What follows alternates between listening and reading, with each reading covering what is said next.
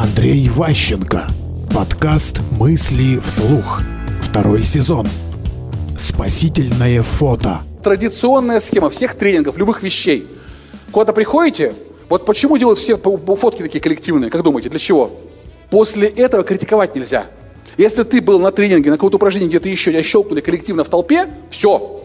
Ты потом не можешь говорить, что было все говно. Это называется вербовка позитивом. Поэтому традиционно все общественные деятели, вот, допустим, Жириновский, вот, фотографируются в толпе. Вот бизнес-тренеры, там, кто угодно. Если вы фиксируете факт обнимашек, там, какого-то коллективного действия, все, тема закрыта. Как бы клиент лишается возможности критиковать вас. Малейшее удлинение процесса продажи с фиксацией в конце счастливых лиц гарантирует вам снижение риска потребительского экстремизма. Мысли вслух. Слушайте новые выпуски и ищите аудиокниги Андрея Ващенко на Литресе.